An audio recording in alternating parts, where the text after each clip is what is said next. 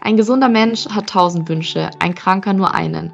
Und damit begrüße ich recht herzlich Frau Stabenow, Geschäftsführerin von Leistbar24 bei uns heute im Podcast.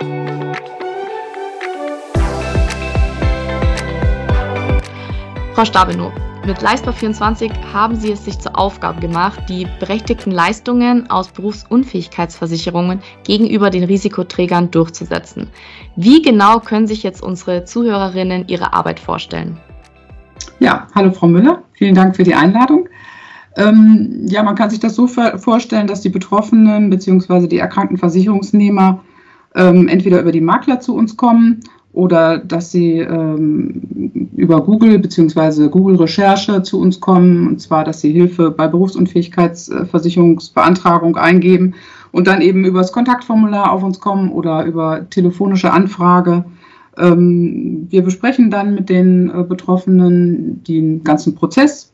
Ähm, wir begleiten von der Prüfung der Ansprüche, also von der Einsicht in die Bedingungen, was für ein Vertrag liegt vor, ähm, gibt es auch schon oder liegen auch schon die Voraussetzungen vor für eine Beantragung. Da steigen wir ein und wir begleiten die Mandanten im Grunde bis zur Anerkennung, im besten Fall bis zur Anerkennung und bis sie eben diese Leistungszahlung auf dem Konto erhalten. Wir übernehmen auch gerne eben die äh, Beantragung in Vollmacht. Das heißt, wir kommunizieren mhm. mit Ärzten und auch dem Versicherungsunternehmen. Also je nachdem, wie der äh, Begleitungswunsch oder wie der Beratungswunsch dann eben aussieht von denjenigen. Okay, und warum ist es dann Ihrer Meinung nach so relevant, sich überhaupt Unterstützung für die Beantragung der BU-Versicherung zu holen? Ja, man muss sich ja klar machen, also wenn jemand diese Leistung beantragt, ist er krank und ähm, man ist dann konfrontiert als kranker äh, Versicherungsnehmer mit diesem äh, Fragebogen, der auch mal bis zu 30 Seiten ausmachen kann. Ähm, und da ist es schon wichtig, die Unterstützung zu haben, äh, gerade weil man eben in der Zeit vielleicht auch nicht äh, rational denken und handeln kann. Das übernehmen wir dann.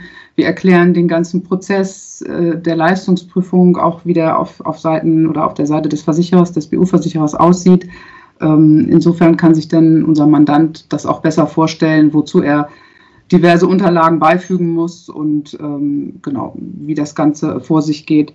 Ähm, wenn jemand informierter ist, dann ist das natürlich einfacher. Und wir nehmen eben auch, wir übernehmen eben auch die Tätigkeitsbeschreibung. Das heißt, äh, viele Mandanten sind eben äh, quasi auf der medizinischen Seite gut informiert. Sie sind über ihre Erkrankung gut informiert, aber dass eben die Tätigkeit auch so wichtig ist, dass man das genau aufschreiben muss ähm, in detaillierten Schritten, ähm, damit der Versicherer dann eben diesen 50 Prozent BU-Grad auch ähm, sieht und sichtbar, dass man den sichtbar machen kann. Das wissen die meisten eben nicht und da, äh, da unterstützen wir. Und wie genau unterstützen Sie dann die Kundinnen konkret bei der Durchsetzung von Ansprüchen im Fall einer BU? Ja, also wir beginnen, wie ich am Anfang schon sagte, mit der Prüfung der Ansprüche. Das heißt, ähm, wenn sich jemand bei uns gemeldet hat, dann sendet er uns ähm, die Bedingungen zu, die Vertragsunterlagen ähm, des Vertrages oder wenn er mehrere Verträge hat, auch von allen Verträgen.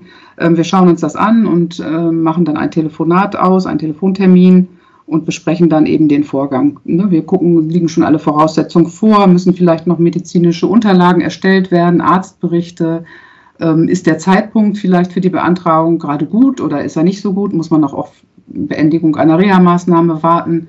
Ähm, genau, das schauen wir uns an und dann erklären wir dem Mandanten eben diesen ganzen Prozess. Ähm, wir übernehmen dann auch im weiteren Verlauf, wenn der Mandant es möchte, eben die, das Ausfüllen des Leistungsantrages. Wir stimmen die Angaben mit dem Mandanten ab. Wir übernehmen die Tätigkeitsbeschreibung, natürlich immer mit den Informationen des Mandanten. Er erzählt uns so einen Beispieltag und wir können daraus eben die Tätigkeitsbeschreibung erstellen, damit der Versicherer eben auch eine Grundlage hat, zu entscheiden, ist derjenige jetzt 50 Prozent eingeschränkt oder nicht.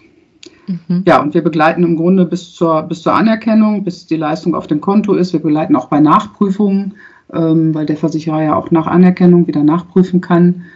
Ähm, ja, so ist die Unterstützung. Es dauert manchmal 60 bis 80 Stunden in einem Fall, kann man so rechnen. Also das ja. ist eine sehr umfangreiche ähm, Begleitung, gerade wenn wir die eben in Vollmacht ausführen und äh, ja die ganze Kommunikation mit allen Beteiligten am Leistungsfall auch übernehmen.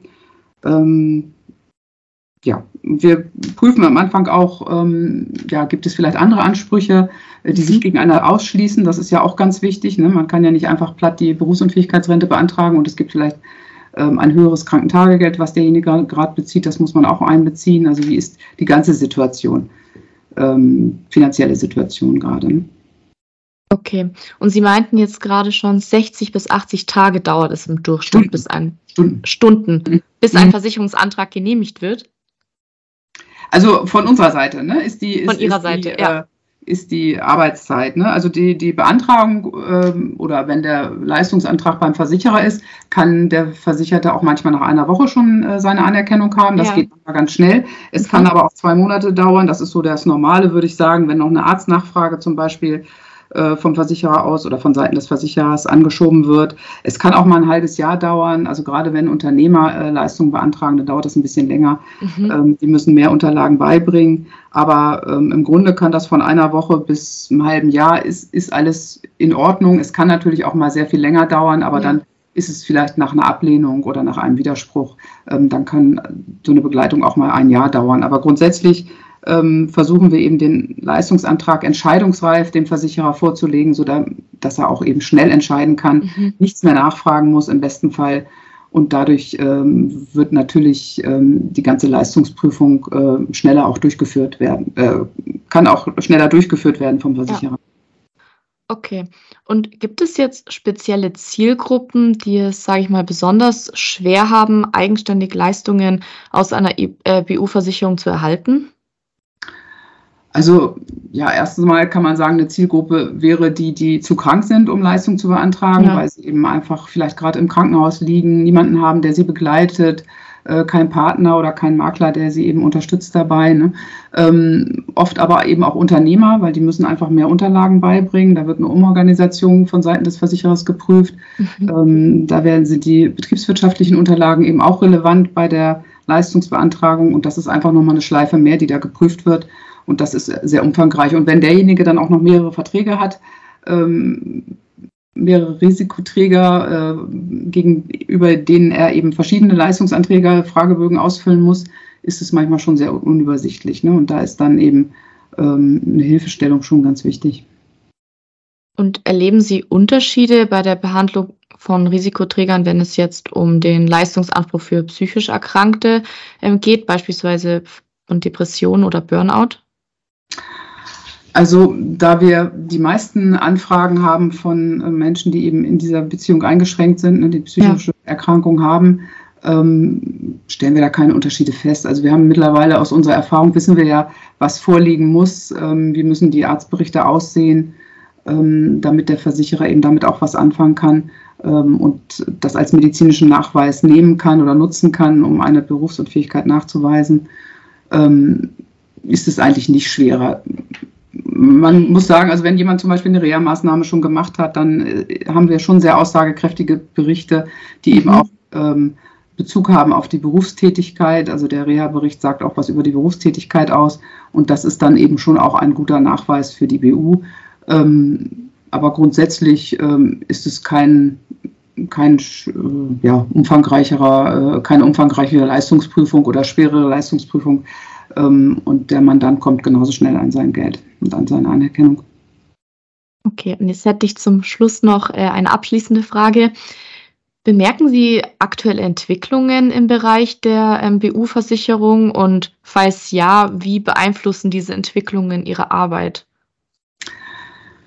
Ja, also im Grunde kann man sagen, im Moment ähm, haben wir viel mit Covid-19 äh, zu tun, das heißt mit Long-Covid, mit Post-Covid. Das sind natürlich Erkrankungen, die ähm, auf verschiedenen Fachgebieten stattfinden. Da ist es sch wirklich schwieriger, eine Leistungsprüfung oder eine, ja, einen Nachweis für die Berufsunfähigkeit zu erbringen, ähm, weil viele haben so unterschiedliche ähm, Einschränkungen. Manche ähm, haben Husten, manche sind einfach äh, nur schlapp und erschöpft. Äh, einige äh, gehen zum Neurologen, der andere geht zum Pneumologen.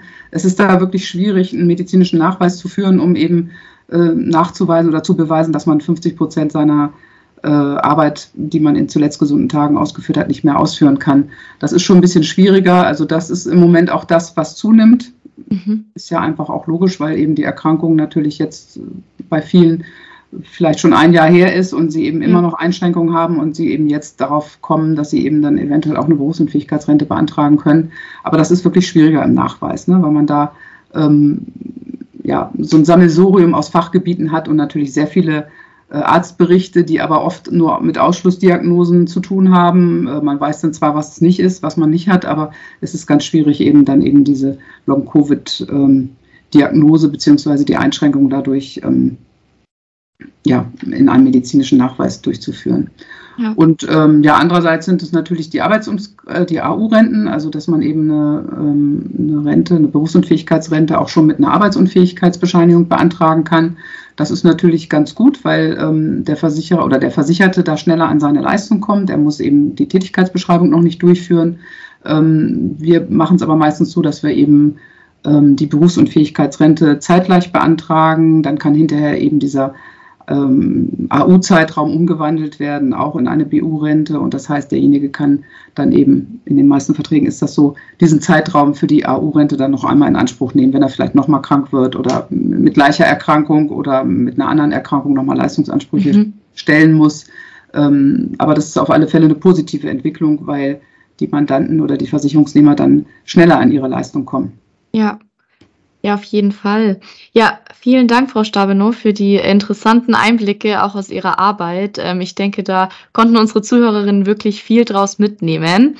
Dann bedanke ich mich recht herzlich für Ihre Zeit und ja, wünsche Ihnen alles Gute. Ja, vielen Dank. Das wünsche ich Ihnen auch. Danke, Frau Müller. Dankeschön. Tschüss. Tschüss. Das war's wieder mit einer neuen Folge von und mit Frau Sichert. Wir hoffen, wir konnten euch auch mit dieser Folge wieder ordentlich Mehrwert bieten. Falls ihr irgendwelche Fragen habt oder Anregungen, dann zögert nicht und schreibt uns gerne entweder über Instagram eine Direktnachricht, dort findet ihr uns unter Frau Sichert, oder auch gern eine E-Mail an frausichert.dibarisch.de. Wir freuen uns, wenn ihr beim nächsten Mal auch wieder mit dabei seid, wenn es wieder heißt, gut informiert und abgesichert mit Frau Sichert. Macht's es gut!